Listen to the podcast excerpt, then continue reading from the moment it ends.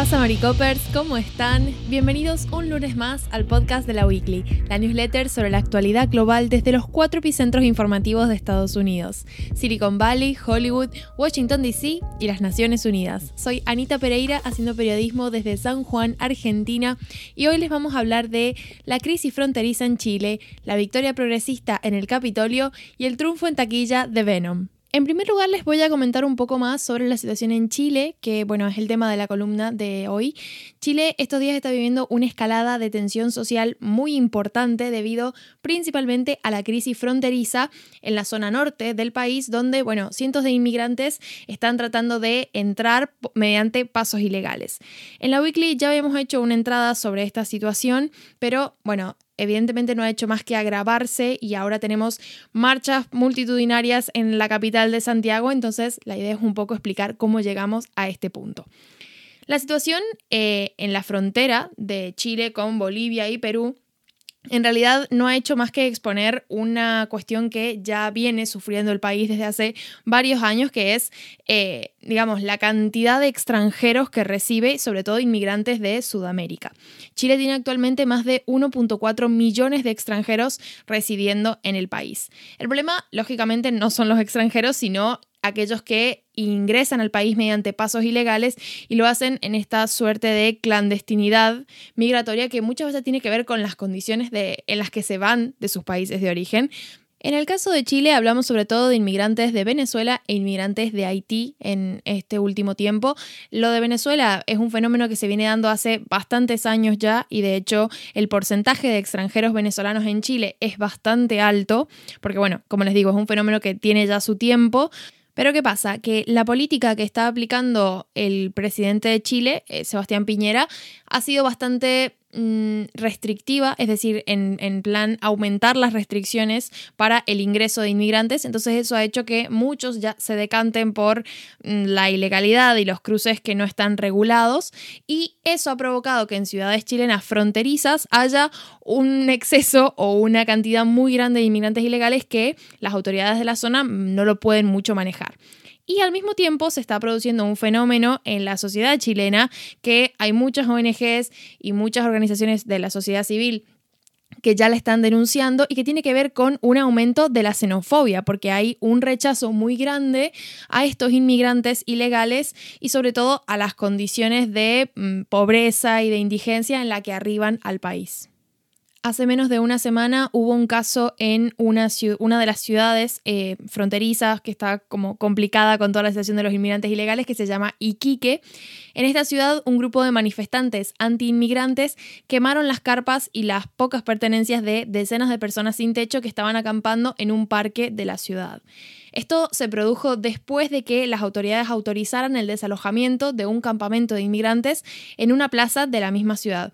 Es decir, que de alguna forma eh, estos manifestantes antiinmigrantes encuentran que la política migratoria del gobierno de Piñera de alguna forma se alinea con este no permitir a los inmigrantes ilegales que tengan un lugar en Chile. Después de, estos eventos, también en la misma ciudad hubo una marcha contra la inmigración y de abiertamente rechazo a los inmigrantes venezolanos, que tuvo al menos unos 3.000 asistentes. Es decir, que no es poca gente, sino que se trata de un sentimiento que está un poco bastante generalizado y quizás eso es lo más preocupante.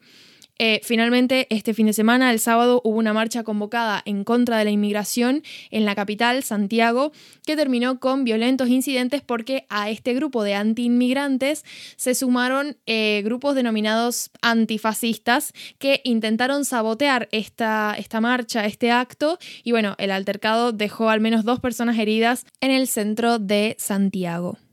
De hecho, hay una declaración de Adriana Palomera, que es coordinadora del Centro de Estudios Migratorios de la Universidad de Santiago, que me pareció bastante pertinente. Ella dice, no es que en Chile exista una aversión al extranjero en sí mismo, sino más bien es una aversión al extranjero que es distinto y especialmente al que es pobre. Siempre existió ese miedo a la pobreza. Entonces, bueno, es un poco el, panorama que se está viviendo en Chile ahora. El tema de las manifestaciones está siendo bastante heavy, hay imágenes bastante fuertes y sobre todo porque, bueno, como veíamos con esto de mm, la quema de carpas y demás, em, hay, hay, un aumento bastante importante de la violencia en ámbitos públicos y va a ser muy importante la respuesta que dé el gobierno a estas acciones. En medidas migratorias, el gobierno de Piñera anunció esta semana un despliegue de fuerzas policiales y militares en la macrozona norte del país y también un plan de medidas humanitarias que principalmente tienen que ver con la apertura de albergues móviles para una atención de estos inmigrantes en Colchane, Iquique y Antofagasta, que son las ciudades que están más colapsadas por este arribo de tantos inmigrantes ilegales. Pero bueno, les cambio de tema y nos vamos al Capitolio en Estados Unidos. ¿Qué está pasando con los paquetes legislativos de los que venimos hablando hace rato? Lo importante es que la izquierda del Partido Demócrata se ha notado una importante victoria la semana pasada al lograr que extendieran el plazo para negociar los paquetes legislativos que Biden quiere poner en marcha antes de las elecciones de 2022. Los progresistas dijeron que iban a votar en contra del paquete de infraestructura bipartidista si los moderados del partido no se comprometen primero a pasar el paquete de gasto social y subida de impuestos a los ricos, que es bastante ambicioso. Sin esos votos y a pesar de las presiones de los moderados para aprobar el, el, paquete bipartidista cuanto antes, la presidenta de la Cámara de Representantes, Nancy Pelosi, decidió aplazar la votación. Es decir, esto nos habla bastante de cómo están jugando sus cartas los progresistas y el hecho de que tienen una carta bastante importante para jugar, que es este paquete de infraestructura que representa un acuerdo bipartidista, pero que no va a ver la luz hasta que los o al menos este es el planteo que hacen los demócratas progresistas, hasta que no se resuelva el asunto del paquete de gasto social que, bueno, tiene un presupuesto bastante alto y la idea es que salga con ese mismo presupuesto sin recortes que los demócratas moderados puedan querer llegar a hacer para conseguir más consenso y demás. Biden se pasó por el Capitolio el viernes pasado para ponerse del lado de los progresistas de su partido, diciendo que ambos paquetes debían aprobarse al mismo tiempo. El presidente, sin embargo, también dijo que el precio final de este paquete de gasto social enorme tiene que bajar desde los 3.5 billones de dólares a una cifra en torno al 1.8, 2.2 billones de dólares, es decir, recortarlo un poco. Probablemente esta actitud de Corea del Centro que le estamos viendo a Biden sirva para, bueno, alinear un poco el propósito del Partido Demócrata que lo hemos visto bastante fragmentado y dividido con este asunto de las votaciones y con la urgencia que tienen en aprobar los paquetes legislativos, quizás sea la solución a la que arribe el Partido Demócrata para lograr la aprobación de estos paquetes. Pero bueno, como los plazos se han extendido, los seguiremos teniendo en vista para contarles las novedades por aquí mismo. Y antes de cerrar, vamos con la noticia de Hollywood, vamos con Venom Let There Be Carnage, que es la secuela de la película de 2018 protagonizada por Tom Hardy, que arrasó en la taquilla estadounidense el pasado fin de semana con 90.1 millones de dólares en tan solo tres días, es decir, hablamos de un récord de estreno desde el inicio de la pandemia. El film de Sony Pictures supera así los 80.8 millones de dólares que recaudó Black Widow en su primer fin de semana, que también fue un gran exitazo, pero bueno, Evidentemente, Venom lo ha hecho mejor.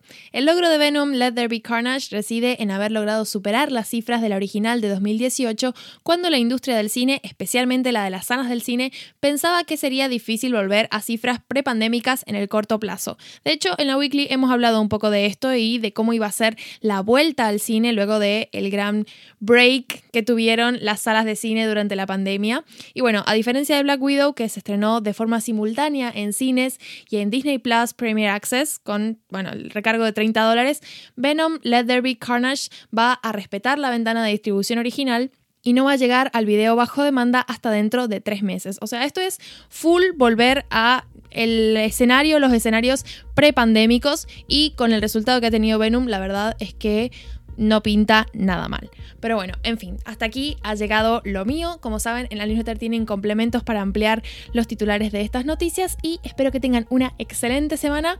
Nos vemos a los suscriptores premium de la weekly mañana mismo y a los que no este viernes y ojalá con podcast que la semana pasada, bueno, pasaron cosas.